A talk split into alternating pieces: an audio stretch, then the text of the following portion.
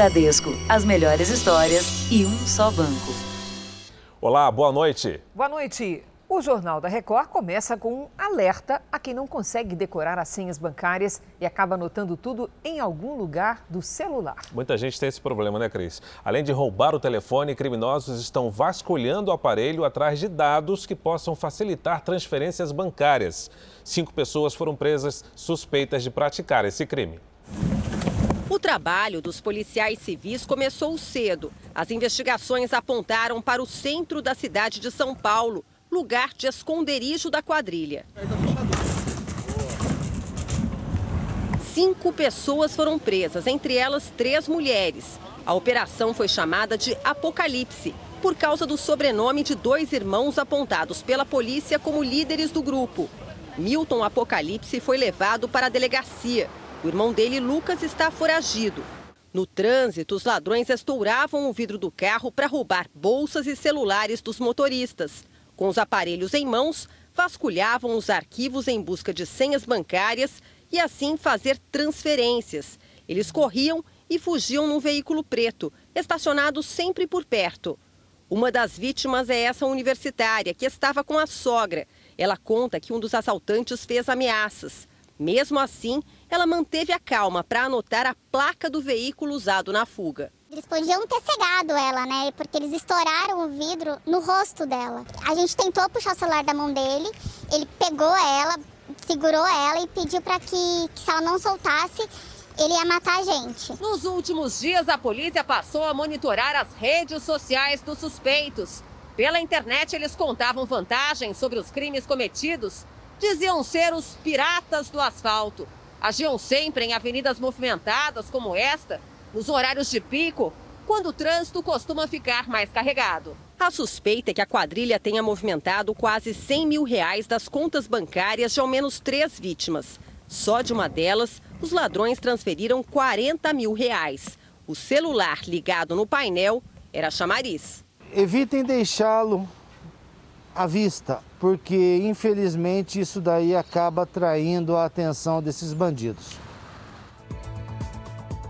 Veja agora outros destaques do dia. Governo quer privatizar Correios e Eletrobras até 2022.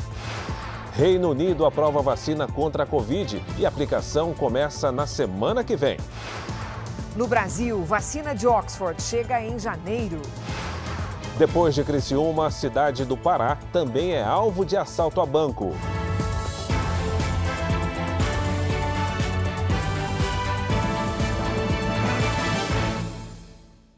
Oferecimento Bradesco, as melhores histórias e um só banco.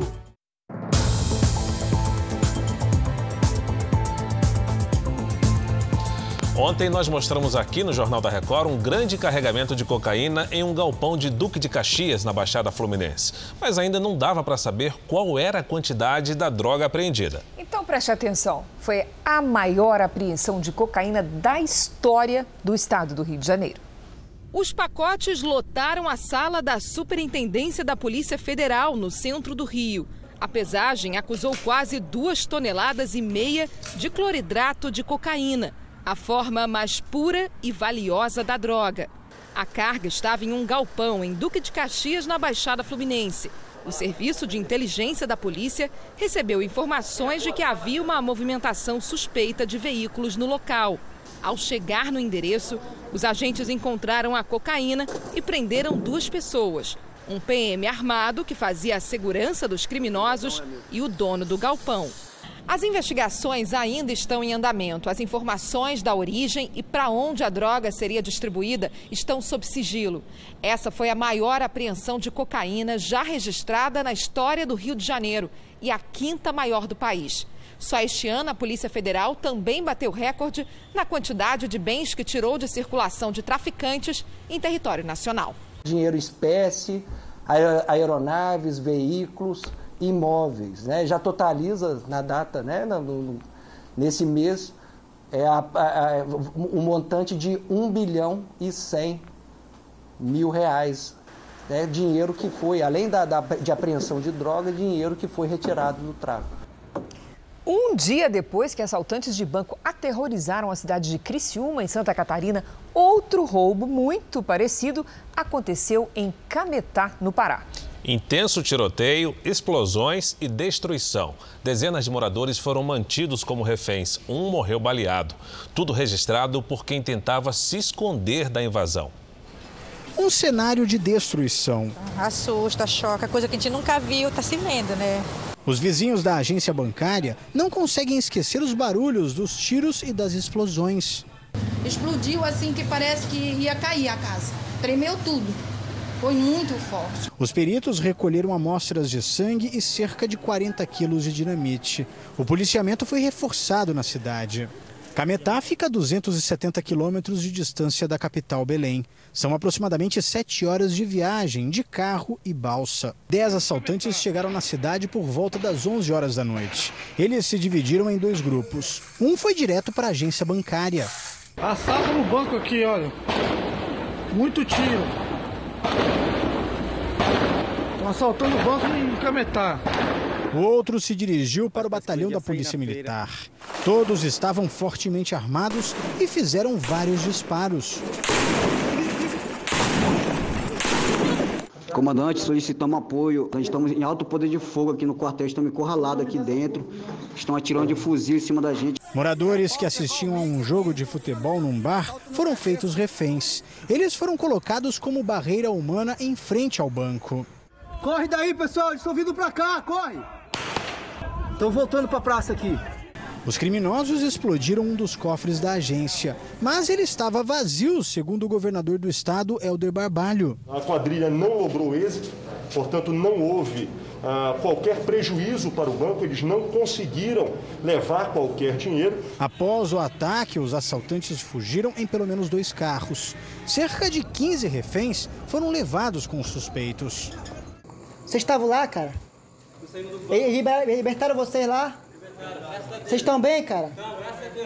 Um dos reféns, ajudado pelos moradores, disse que os assaltantes foram bastante agressivos. Deram muito na gente. Os reféns foram liberados na rodovia a cerca de 2 quilômetros aqui de Cametá. A ação dos criminosos durou cerca de uma hora e meia. Neste tempo, a cidade parou. Um homem teria tentado correr durante o assalto e foi baleado. Ele não resistiu aos ferimentos. Alessandro Moraes voltava do trabalho quando foi atingido. Desesperador para todo mundo, né? Que estava aqui, triste ver essa cena, sendo que foi meu amigo que, que morreu, o Sandro. Assim como no caso de Criciúma, nenhum assaltante foi preso até agora. O repórter Guilherme Mendes está em Cametá e fala com a gente ao vivo. Boa noite, Guilherme. A polícia já tem ideia para onde os criminosos fugiram? Boa noite, Fara. Boa noite, Cris. Por enquanto, não, viu? Nós estamos aqui em frente à agência bancária. A rua que passa aqui foi liberada agora há pouco pelos policiais militares. Só que o banco continua isolado pelos agentes federais. O que a gente sabe é que barreiras foram montadas em um raio de 150 quilômetros aqui da cidade. Policiais militares percorrem estradas rurais à procura dos assaltantes. Duas aeronaves, dois helicópteros sobrevoam a área. A suspeita é que a quadrilha tenha fugido em pequenas embarcações. Cris Fara. Obrigado, Guilherme. Do norte ao sul. Assaltos muito semelhantes nos extremos do país. Em Santa Catarina, a polícia encontrou um galpão que foi usado pela quadrilha que roubou o cofre de uma agência bancária em Criciúma. O local foi alugado há quase um mês. A procura pelos 30 suspeitos foragidos continua.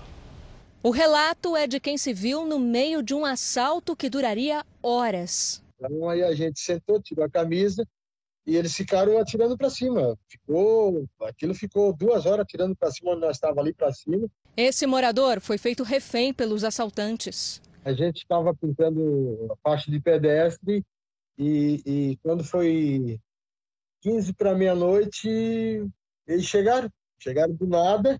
Nesta quarta-feira, a polícia voltou ao milharal onde os carros usados no crime foram abandonados, em Nova Veneza. Dos dez veículos, nove eram blindados. Alguns foram roubados em São Paulo. Um policial civil de folga teria atirado em um dos criminosos. A perícia encontrou manchas de sangue em dois carros. Na cidade vizinha de Sara, a polícia descobriu um galpão que teria servido de esconderijo para a quadrilha. A suspeita é de que o local tenha sido usado pelo grupo antes do ataque. O proprietário informou à polícia que o aluguel foi pago antecipadamente e que a negociação aconteceu há cerca de 20 dias pelo celular, com uma pessoa sem foto e que dizia ser de Joinville. Tentamos contato com o dono do galpão, mas ele não atendeu a ligação. Seu recado. Vestígios de tinta preta podem ser vistos no local. Todos os carros usados no assalto foram pintados para camuflagem. Os policiais investigam se há ligação entre o assalto de ontem, em Criciúma, com os roubos a banco que aconteceram este ano em Ourinhos e Botucatu, no interior de São Paulo. Esses grupos que atuam com roubo a bancos têm um, um perfil específico, né? Ah, indivíduos se especializam nisso, é, têm, como nós falamos, uma, uma longa carreira no, no ramo, são pessoas, às vezes, é, independentes de alguma, de alguma facção criminosa. Além do planejamento, o armamento usado pelos criminosos também impressionou, com diversas armas de calibre de uso restrito. Com certeza tem um grupo, talvez não digo maior, mas um grande grupo por trás, preparando a logística, a, entre aspas, inteligência deles e, por certo, uma grande preparação, de seis meses a um ano. É um armamento de guerra e, em alguns casos, em algumas ações terroristas, também utilizados. Uma mulher suspeita de envolvimento no assalto a banco em Criciúma foi presa hoje em São Paulo. Na casa dela, na zona sul da capital, a polícia encontrou cartuchos de fuzil, carregadores de pistola, radiocomunicadores e drogas. Um carro foi apreendido. O marido dela, também suspeito de participar do assalto, conseguiu escapar. Vamos agora aos números de hoje da pandemia. Segundo o Ministério da Saúde, o país tem 6 milhões 436 mil casos de Covid-19. São mais de 174 mil mortos. Foram 698 registros de mortes nas últimas 24 horas. Também entre ontem e hoje, quase 42 mil pessoas se recuperaram. No total, já são 5 milhões 698 mil pacientes curados e 563 mil seguem em acompanhamento. Assim como em vários países, os números da contaminação pelo coronavírus voltaram a crescer aqui no Brasil. No Rio de Janeiro, a curva de contágio já preocupa autoridades e profissionais de saúde. O Fábio perdeu a mãe para a Covid-19 e viu toda a família adoecer. Como sentiu sintomas bem leves, né, achou, ah, tá tudo bem. Mas aí depois foi, né, minha mãe foi piorando e a gente viu, e gente, não é tão fácil assim, é, é, tem que se cuidar. Ele até tenta, mas não é fácil se proteger. Nas ruas da comunidade da Rocinha, onde ele mora, uma multidão sai para o trabalho todos os dias sem máscara. Os números confirmam que os casos da Covid-19 voltaram a aumentar no Rio de Janeiro e não é um aumento pontual. Tem crescido semana após semana o que pode sinalizar uma segunda onda de contaminações. Por isso, cientistas da Universidade Federal do Rio de Janeiro publicaram uma nota técnica onde cobram medidas urgentes para barrar a disseminação do coronavírus. Entre elas, voltar atrás no plano de flexibilização. A palavra de ordem é evitar ao máximo aglomeração. Então, todo evento que, que puder ser suspenso, né, que gere aglomerações, eles têm que ser feitos de forma imediata. Mas se a curva continuar subindo ou aumentando ainda mais, aí sim há necessidade de decretação de um lockdown. Por enquanto, o fechamento total das atividades está descartado. Na sexta-feira, começam os testes em massa na população. As três primeiras unidades vão ficar na região metropolitana e no sul do estado. Os especialistas em saúde recomendam a abertura de leitos e contratação de profissionais. Na rede municipal já foram abertas quase 40 novas vagas. No estado, a promessa é de mais 150 nos próximos 15 dias. Quem viu de perto a dor provocada pela doença dá um conselho para quem relaxou com os cuidados. Eu diria para elas levarem a sério. Pode ser que com elas não aconteça nada, mas com alguém que ela ama, com certeza pode acontecer, porque por enquanto é uma doença sem cura. É, e no Paraná já está valendo um toque de recolher para tentar conter o avanço da doença. São Paulo e o Distrito Federal também aumentaram as restrições. O decreto do governo paranaense vale para todo o estado e proíbe a circulação entre as 11 da noite e as 5 da manhã. Nesses horários, só pode estar na rua quem trabalha em atividades essenciais, como profissionais da saúde, da segurança pública, do transporte coletivo e entregadores de delivery e cargas. É a primeira vez desde o início da pandemia que o governo do Paraná anuncia um toque de recolher. A intenção é reduzir a curva de casos da Covid-19, que em novembro quase dobrou. A pior situação é a de Curitiba, que, segundo a Prefeitura, teve um aumento de 270% no mês passado. Estamos numa curva ascendente íngreme, que tem que ser estancada de qualquer modo, que o nosso foco é principalmente quem está na balada, quem está no entretenimento. Na mesma direção, o governo de São Paulo estabeleceu a bandeira amarela a partir de hoje. Bares, restaurantes, academias, salões de beleza, shoppings, escritórios, concessionárias e comércios de rua voltam a ter horário limitado e restrição de público de até 40% da capacidade. O horário de funcionamento é até às 10 da noite. No litoral, a cidade do Guarujá restringiu a ocupação na praia e a prática de esportes coletivos. O Distrito Federal também decretou restrições de algumas atividades. Bares e restaurantes só poderão poderão ficar abertos até às 11 da noite e os shows ao vivo estão proibidos. E o governo de Santa Catarina anunciou nesta quarta-feira que também vai impor um toque de recolher em todo o estado. Os 7 milhões de testes para a Covid-19 que estão armazenados em um galpão em Guarulhos, na Grande São Paulo, terão um prazo de validade estendido. O Ministério da Saúde também anunciou a chegada de 15 milhões de doses da vacina de Oxford em janeiro. Eduardo Pazuello foi até a comissão mista do Congresso que acompanha as ações do governo federal no enfrentamento da pandemia para dar explicações sobre os quase 7 milhões de testes com validade perto do final. O ministro disse que o prazo inicial de oito meses foi definido de forma emergencial no momento da compra dos testes, mas que os componentes dos kits têm validade maior e a Anvisa já iniciou o processo de revalidação dos exames. Pazuello informou que já no começo do ano começam a chegar 15 milhões de doses da vacina de Oxford. A previsão para o primeiro semestre é de 100 milhões de doses, capazes de atender a 50 milhões de pessoas.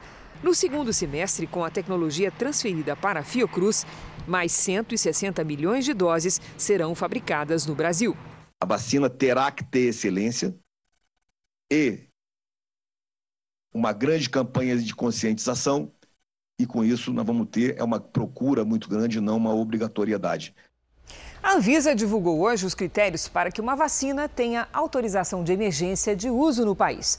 Um dos mais importantes diz que todas as candidatas precisam estar na fase 3 dos testes, realizados também no Brasil. Quatro vacinas preenchem esse requisito. São elas a de Oxford, a Coronavac, a Pfizer e a Johnson Johnson. Por esse critério, a russa Sputnik V não poderia ser usada, porque ela ainda não teve autorização da Anvisa para iniciar os testes. E a Câmara dos Deputados aprovou a destinação de quase 2 bilhões de reais para compra e desenvolvimento no país da vacina de Oxford. Pois então vamos a Brasília, onde está o repórter Matheus Scavadzini com todas as informações. Boa noite, Matheus. Boa noite, Cris. Fara, a medida provisória agora segue para análise do Senado e precisa ser aprovada até amanhã para não perder a validade. O texto prevê a destinação de 1 bilhão 995 milhões de reais para a viabilização da produção nacional e compra de 100 milhões de doses da vacina de Oxford. Como é uma medida provisória editada pelo governo federal em agosto, o dinheiro já começou a ser liberado, mas o texto perde a validade se não for aprovado até amanhã. Do montante liberado, cerca de 400 milhões de reais ainda não foram utilizados. De Brasília, Matheus Escavazini. Obrigada, Matheus.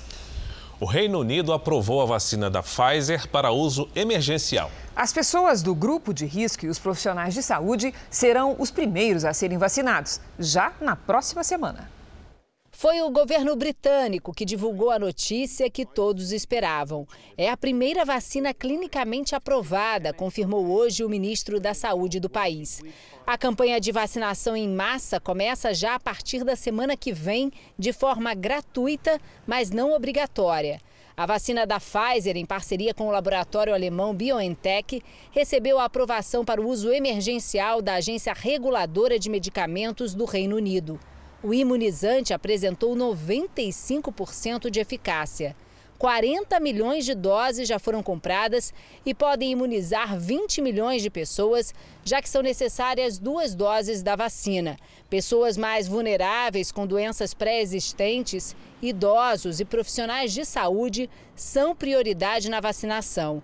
O primeiro-ministro britânico garantiu que ainda haverá um esforço enorme para que a vacina chegue o mais rápido possível ao público, mas que entre março e abril toda a população já deve ter recebido a vacina. Enquanto isso, é preciso manter as medidas de distanciamento social, o uso de máscara e outras medidas de higiene são importantes para evitar que a doença se espalhe. Estados Unidos e União Europeia devem liberar o uso emergencial da vacina. E o começo da vacinação em países como Portugal, por exemplo, está previsto para o início de janeiro. Veja daqui a pouco: apreensão de produtos contrabandeados prontos para abastecer o mercado clandestino. E também um vídeo revela a tentativa de salvar a mulher que morreu atingida por uma árvore em São Paulo.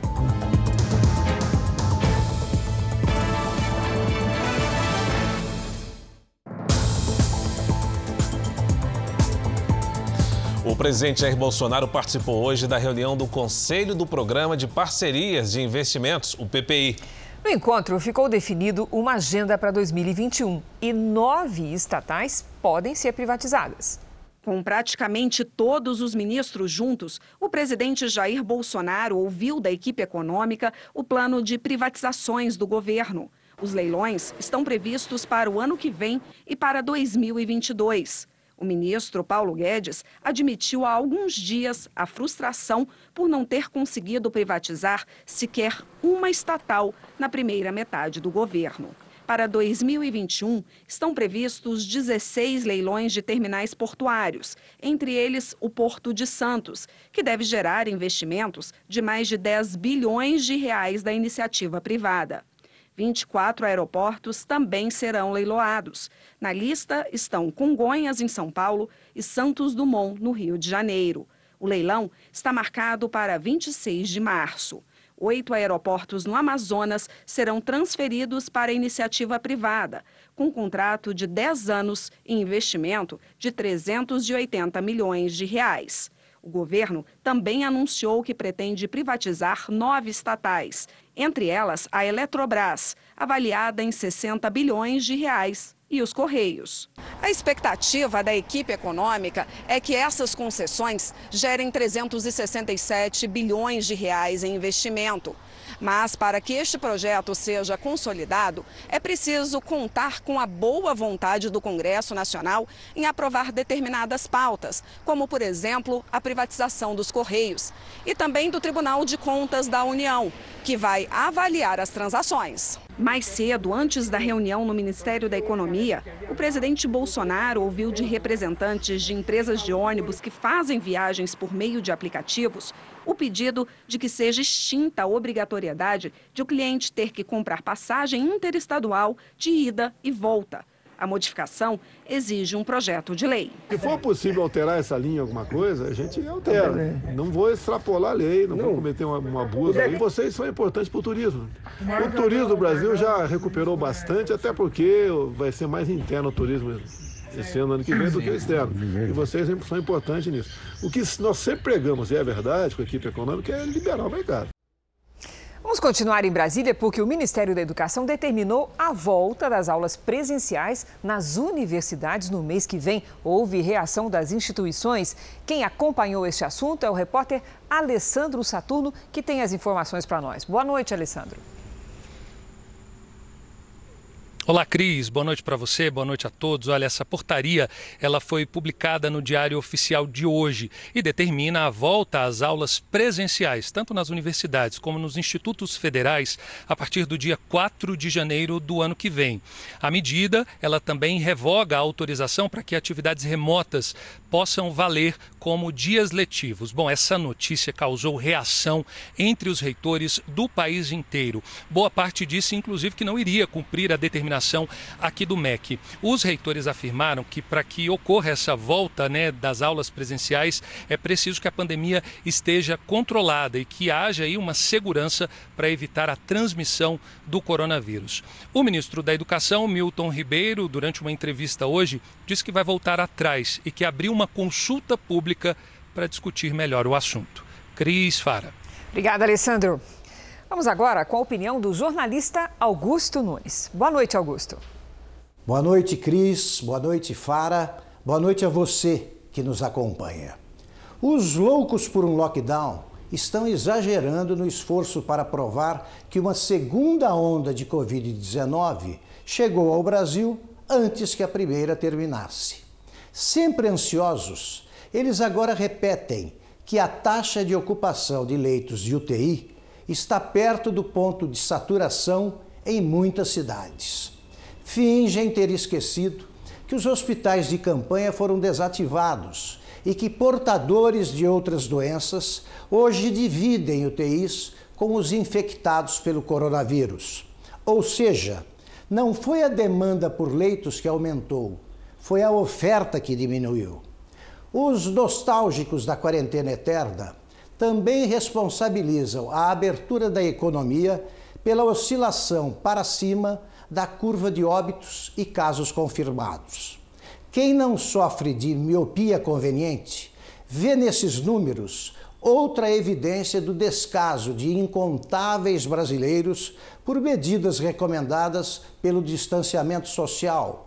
As autoridades encarregadas do combate à pandemia, aliás, mobilizam imediatamente a polícia para fechar restaurantes que ultrapassam em alguns minutos a hora do toque de recolher, mas não hesitam em incorporar-se a multidões que festejam a vitória dos candidatos que apoiaram.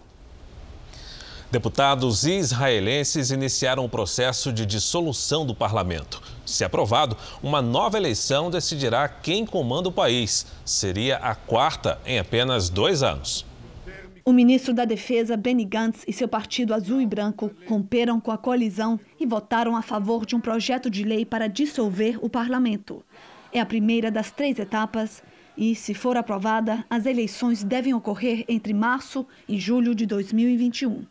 A votação de hoje aconteceu seis meses depois que Gantz e o primeiro-ministro Benjamin Netanyahu concordaram em formar um governo de unidade para lidar com a pandemia. Mas muitos israelenses estão insatisfeitos e desde o verão aqui tem havido protestos nas maiores cidades. A decisão final, se o parlamento será dissolvido ou não, sairá na segunda-feira. Veja a seguir.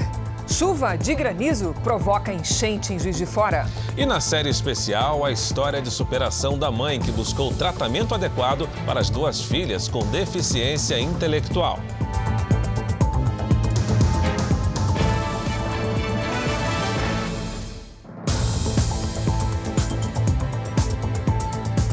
Novas imagens revelam a primeira tentativa de socorro à mulher atingida e morta por uma árvore durante um temporal em São Paulo. Ana Paula e Sérgio levavam um dos filhos ao médico quando tudo aconteceu. Ela foi enterrada hoje. Tinha um carro na frente. O carro passou, nós estamos passando, a árvore caiu. Sérgio e os dois filhos sobreviveram ao impacto da árvore de uma tonelada. Vizinhos viram tudo e ajudaram no socorro. Ai, gente, tem alguém lá dentro? Meu Deus do céu! Logo liguei para o bombeiro e em seguida vi a criança sair pela janela e chamei para que ela entrasse na minha casa. E ela veio correndo e pediu ajuda. Tia, salve minha, minha família. Pedi para minha filha sair para pedir ajuda, porque era a única que estava tava solta no carro. Ela foi uma heroína, uma criança de 8 anos, que não sabia que a mãe estava morta. 24 horas depois, equipes da prefeitura ainda trabalhavam na limpeza da área. A árvore ficava dentro de uma escola estadual que já tinha recebido reclamação de vizinhos com medo das condições do tronco e dos galhos. A escola diz ter pedido a retirada da árvore para a prefeitura. A prefeitura, no entanto, afirma que o pedido foi feito para o órgão municipal errado e, por isso, o serviço ainda não tinha sido realizado. Ana Paula e Sérgio eram casados há 21 anos. Tinham ido levar um dos filhos para fazer exames médicos. No caminho, a 10 minutos de casa, foram surpreendidos pelo temporal. Ana Paula morreu na hora. Os filhos, de 8 e 10 anos, não vieram ao enterro da mãe. Para Sérgio, o incidente é mais do que uma fatalidade. Isso acontece porque não tratam das árvores, as árvores não têm culpa. Não adianta colocar cimento no pé da árvore. A árvore não se sustenta com cimento. Muito triste. Mudando agora de assunto, um brasileiro que trabalha na Organização das Nações Unidas na Suíça foi vítima de uma tentativa de extorsão de dinheiro cometida por criminosos. Um deles aqui do Brasil. A vítima teria sido ameaçada para entregar quase 3 milhões de reais. De acordo com o delegado, os suspeitos exigiram que o funcionário da Organização das Nações Unidas entregasse um pagamento de 450 mil francos suíços, cerca de 2 milhões e 800 mil reais. A vítima, que mora em Genebra, na Suíça, avisou as autoridades sobre a suposta ameaça a ele e aos familiares no Brasil e na Europa. São pessoas conhecidas já há alguns anos ele mandava mensagens, ligava e insinuava que poderia causar um mal injusto contra essa pessoa, divulgando informações que ele se diz são falsas. Essas informações estão sob sigilo e estão sendo apuradas ainda pelas autoridades. Depois da denúncia, as autoridades europeias pediram cooperação internacional ao Ministério Público Federal em Ribeirão Preto, onde um dos suspeitos teria residência. Uma investigação foi aberta. Além do valor extorquido, a Polícia Federal descobriu que um irmão da vítima teria sofrido uma tentativa de atentado à bomba no Brasil. Aqui no Brasil, em Londrina, foi preso um cidadão brasileiro. E lá na Suíça também foi preso, nessa mesma data, outras duas pessoas também estavam envolvidas nessa extorsão. Uma arma, um computador e um celular foram apreendidos e vão ser analisados. Os investigados vão ficar presos por ao menos 30 dias. Uma operação conjunta da Receita Federal e da Polícia Rodoviária apreendeu centenas de produtos piratas em Goiânia. Foi preciso usar dois caminhões para levar as mercadorias. A fiscalização aconteceu em lojas de comércio popular da região central de Goiânia. Muitos produtos irregulares, principalmente eletrônicos, foram apreendidos e lotaram dois caminhões, mercadoria que entra contrabandeada no país de olho nas vendas de fim de ano. Além da concorrência desleal, é, o consumidor compra um produto que não tem garantia, um produto que não tem a qualidade que ele espera. Esses produtos são fabricados em países asiáticos, principalmente na China, e de lá transportados por navios até portos brasileiros. Uma parte fica por aqui mesmo, e o restante abastece o mercado clandestino que existe no Paraguai. É um negócio lucrativo. Só no ano passado, a Receita Federal apreendeu 3 bilhões e 200 milhões de reais em mercadorias. E a estimativa é que apenas 10% do contrabando seja retido na fiscalização. Uma forma de reparar o prejuízo para os cofres públicos é leiloando os produtos apreendidos e os veículos usados no transporte. Só em Goiás, neste ano, foram quase 200, de todos os modelos. Tem até veículos de luxo e importados. Tanto a mercadoria quanto o veículo é aplicada a pena de perdimento, ou seja, o dono dessa mercadoria do veículo perdem este veículo para a União. E esses veículos depois são leiloados, são doados à instituição de caridade, tanto eles quanto as mercadorias, são doados para os órgãos públicos, órgãos de fiscalização, de polícia. Já imaginou receber uma multa de um lugar onde você nunca esteve? Dor de cabeça, né, Fara? Muita. Hoje, na região metropolitana de Porto Alegre, a polícia fechou uma fábrica clandestina que fazia clones de placas para carros roubados. Foram oito meses de investigação que levaram à descoberta do esquema. Nas escutas telefônicas feitas com autorização da Justiça, um integrante da quadrilha comemora a saída da prisão. Não, eu tomei liberdade hoje, o juiz lá me liberou, daí agora começar a fazer as correrias de novo. A correria, nesse caso, é o roubo sob encomenda de carros e motos. Além de documentos falsos dos veículos, a quadrilha também clonava placas do modelo antigo e do padrão Mercosul.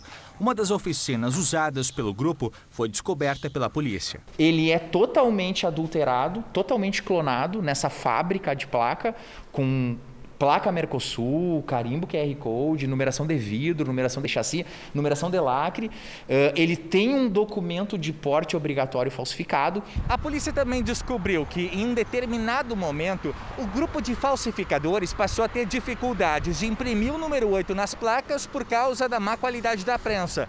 A saída encontrada pelos criminosos foi simples parar de roubar automóveis emplacados com esse número. E os nossos hoje estavam todos ruins, né? eles não estão marcando direito. Até ontem ele falou contigo e tu falou que não ia pegar mais placa com oito. Dos veículos roubados, parte era vendida em Santa Catarina e o restante ficava no Rio Grande do Sul para uso dos criminosos.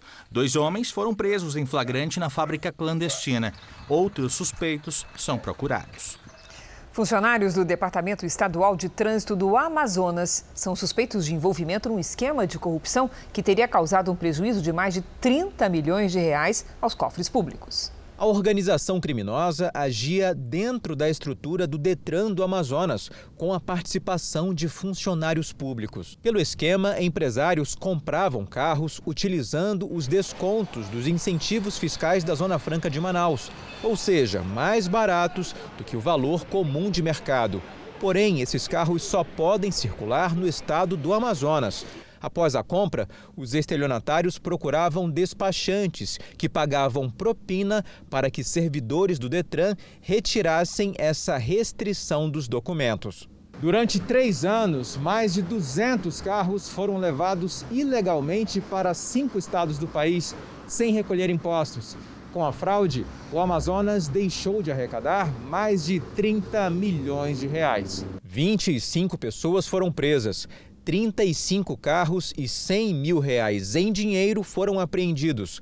A polícia agora procura identificar os empresários envolvidos no esquema. Investigação de um ano, né, onde hoje estão sendo cumpridos 83 mandados de busca, prisão e apreensão. E agora o Detran vai poder implantar a nova sistemática, tá, já de maneira que essa fraude não volte a acontecer. A gente te conta agora outra história que vai tocar o seu coração de verdade. Uma dona de casa da região metropolitana de São Paulo recebeu duas vezes a notícia de que teria filhas com deficiência intelectual. Pois é, na reportagem especial de hoje você vai ver como o tratamento adequado transformou a vida das meninas. Hoje elas já realizam atividades sem a ajuda de ninguém. Desde os 10 anos de idade que eu falava que eu ia ter cinco filhos, três meninos, duas meninas, dois cachorros. Por incrível que pareça, é o que eu tenho. Subir a longa escadaria no bairro Simples, no extremo de Guarulhos, é sacrifício nenhum comparado à dura jornada de Josefa e suas meninas. Cada dia da gravidez foi comemorado, mas não foi como brincar de boneca.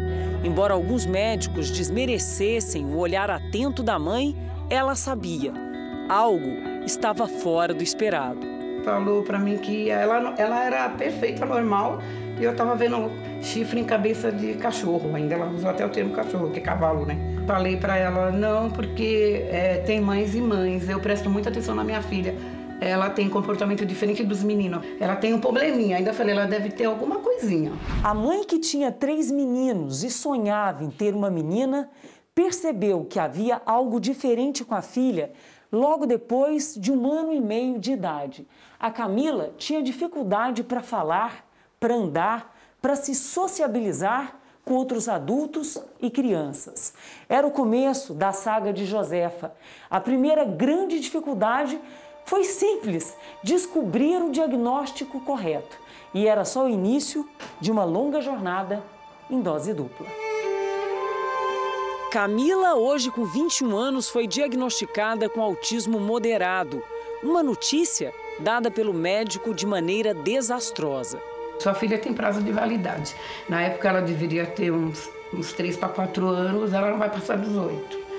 Depois ela não vai passar dos 10. E ela vai regredir, né?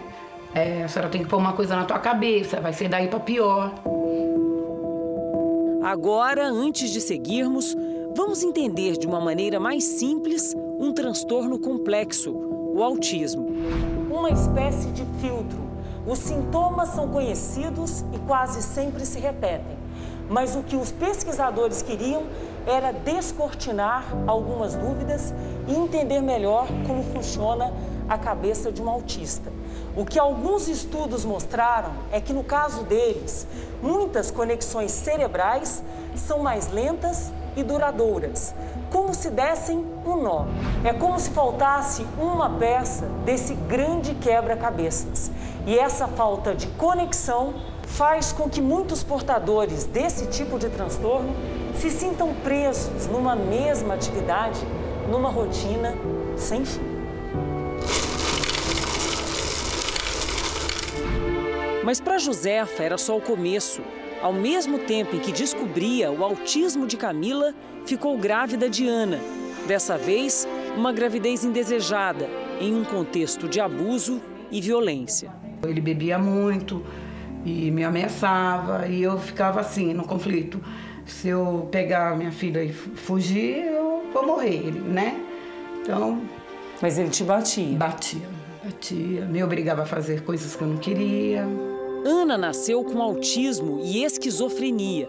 Por tantas vezes, Josefa pensou em desistir e levar junto suas meninas especiais. Eu cheguei um dia a querer fazer uma besteira. Sabe quando você fala, aí eu tô nadando, nadando e morrendo na praia, minhas filhas. Daqui a pouco elas vão vegetar, eu não tenho condições de cuidar. Desde bem pequenas, sem entender direito o que se passava, Camila e Ana foram vítimas de todo tipo de humilhação e preconceito enquanto tentavam aprender em escolas públicas tradicionais. A Ana chegava em casa chorando, mãe, por que o coleguinha tirou minha mochila, jogou na quadra e me empurrou e falou que eu sou louca? Chegavam machucadas, só que eu enfrentava. O amor foi mais persistente e há 10 anos, a educação especial na Associação Brasileira de Assistência e Desenvolvimento Social, a ABADES, tem sido uma aliada. Eu vi assim que elas evoluíram 99,9%. Eu olho lá para trás e eu fico lembrando tudo que eu passei. É e eu vitória. falo, foi uma vitória. Na coordenação dos desenhos, nas massinhas modeladas com capricho, na escrita, na fala. Pato, passarinho. Muito bem, você leu tudo. Mas o maior avanço passa quase despercebido ao nosso olhar: a autonomia. Pequenos gestos, conquistas imensas, como amarrar o próprio tênis. Escolher a roupa no armário. Ouvir música. Toma um banho, arruma a cama. que mais? Seca a louça. Ah, é? Você ajuda sua mãe na casa? Eu arrumo a cama, tomo banho, arrumo a mesa. Eu gosto de música também. Olha só, gente, para vocês terem ideia, obrigada. Vem até com desenho. Então, essa carta a Camila fez para o Dia das Mães, para quem não falava, para quem não conseguia escrever. Agora escreve, consegue ler a carta. Eu vou comprar uma batedeira para a mamãe. Se no passado nada saiu como esperado, hoje, depois e ainda com tanta batalha e uma convivência intensa, Josefa não tem mais dúvidas. Essas são as meninas dela, esperadas como sempre, comemoradas como nunca, de maneira tão especial como se nascessem todos os dias. Para uma, uma criança que autista e que tem um atraso cerebral, né, como ela tem, ela forma história, ela forma, né, ela sabe, ela escreve o sentimento dela, que ela, né? Então isso para mim é, me faz é, é, me sentir orgulhosa de tudo que eu passei e pensar e falar novamente. Eu passaria tudo novamente. Valeu porque a valeu a pena, eu tinha certeza que eu ia chegar.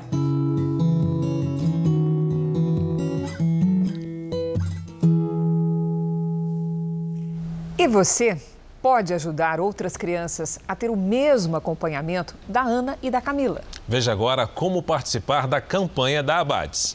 Quem quiser ajudar, pode entrar nessa corrente do bem e doar o valor que você puder.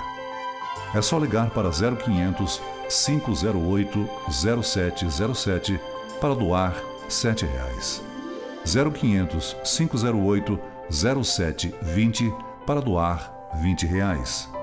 0500 508 0740 para doar 40 reais. Ou você pode doar qualquer outro valor através do site que está na tela. Se preferir, aponte o seu celular para esse QR Code e você vai ser direcionado para a doação. Ajude a Abades a construir uma sociedade mais inclusiva. Abrace essa causa. Abrace a Abades. O Conselho Administrativo de Defesa Econômica, o CAD, abriu um inquérito para apurar indícios de irregularidades em contratos do Grupo Globo com agências de publicidade. O CAD verificou que os contratos da emissora com as agências publicitárias, nos moldes dos chamados planos de incentivo, podem causar prejuízos à concorrência. No inquérito a que a Record TV teve acesso, o órgão afirma que conclui-se pela existência de indícios de que pode ter sido praticada conduta anticoncorrencial por parte do Grupo Globo Comunicações. Tal suposta conduta, se comprovada, pode caracterizar infração à ordem econômica de abuso de posição dominante e dominação de mercado. No caso, o Conselho verificou que a forma como a emissora concede a bonificação às agências decorre de exercício abusivo de uma posição dominante e induz a fidelidade contratual. Segundo o inquérito, pode-se identificar a existência de posição dominante pela emissora Globo, com participações superiores a 20%, seja no mercado de TV fechada, seja no mercado de TV aberta, e que o exercício abusivo dessa posição consubstancia infração à ordem econômica. Na prática, os veículos criam para os anunciantes o chamado BV, ou bonificação de volume. Funciona assim: quanto mais anúncios a agência vender para a emissora, maior é o bônus que ela ganha. Com isso, o valor do espaço publicitário fica mais barato para a agência, já que parte do dinheiro investido retorna com o bônus. A Globo é investigada porque detém posição dominante no mercado e prejudica a concorrência. Se forem confirmadas as suspeitas, a emissora poderia estar, assim, praticando uma conduta anticompetitiva porque estaria discriminando de forma arbitrária entre os adquirentes de espaço publicitário. Isso força as agências a contratarem suas, suas vendas na própria emissora. Para o CAD, a prática da bonificação e do adiantamento de valores é uma forma que a emissora usa para obter exclusividade e fechar o mercado de anunciantes para outros veículos. A Superintendência Geral do Conselho determinou que o Grupo Globo pague multa diária de 20 mil reais caso continue a praticar o bônus para as agências. A emissora também fica proibida de fechar novos contratos de planos de incentivo e de fazer pagamentos adiantados em contratos vigentes ou futuros. Em setembro, o CAD já havia aberto uma outra investigação contra a Globo para apurar um suposto monopólio dos direitos de transmissão do futebol. O caso está em andamento. O Grupo Globo informou que está avaliando as medidas legais cabíveis. O número de pessoas com as torneiras secas na região metropolitana do Rio de Janeiro chega a um milhão. Pedro Paulo Filho, boa noite. Explica pra gente qual o motivo da falta d'água, Pedro Paulo.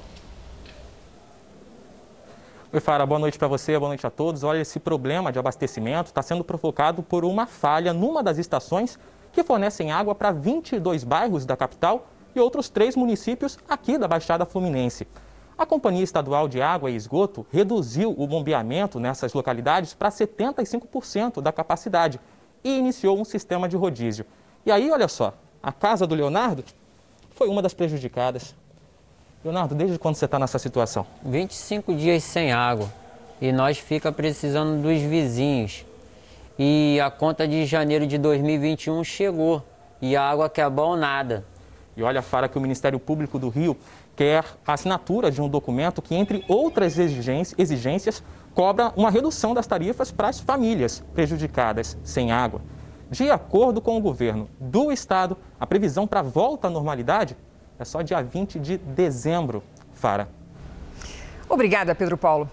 Uma tempestade que caiu hoje à tarde em Juiz de Fora, Minas Gerais, causou inundações e queda de energia em vários bairros da cidade. A forte chuva deixou ruas e avenidas completamente alagadas e travou o trânsito no centro da cidade. A água invadiu casas e diversos carros ficaram quase submersos. Algumas árvores caíram sobre veículos. Ninguém se feriu. Mesmo com muitas nuvens, o tempo ficou abafado em todo o Brasil. Vamos saber com Mariana Bispo se essa combinação de calor e umidade costuma trazer mais temporais. É previsão para amanhã? Qual que seria, Mari? Olá, Cris. Boa noite para você, Fária. todo mundo que acompanha a gente. Tem previsão para temporais vindo por aí. Amanhã, duas frentes frias atuam no país, uma no sul e outra no sudeste, o que aumenta a chance para chuvas fortes. Entre Santa Catarina e Minas Gerais, tem alerta para alagamentos, granizo e ventos de 70 quilômetros por hora. Já do Rio Grande do Sul até o Rio de Janeiro, o mar fica bastante agitado com ondas de até 2 metros e meio. Só não há previsão de chuva amanhã nestas áreas mais claras do mapa, uma pequena parte do país, de Goiás até o Nordeste. Já no litoral norte e no litoral nordestino, tem pancadas, mas tem sol também. Em Curitiba, máxima de 26 graus, em Vitória faz 29, em Cuiabá 36, em Belém e em Natal 31 graus. No Rio de Janeiro e em São Paulo, risco para temporais continua. Máximas de 35 e 31 graus. Cris. Obrigada, Mari. Eleições americanas. O presidente Trump afirmou que poderá se candidatar novamente ao cargo daqui a quatro anos. Isso se não conseguir reverter na justiça a vitória de Joe Biden. Essa é a primeira vez que Trump fala abertamente sobre o assunto. A declaração foi dada em uma festa de Natal na Casa Branca. Trump disse que foram quatro anos incríveis no governo e que está tentando cumprir mais um mandato. E se não conseguir agora, irá concorrer novamente à presidência em 2024.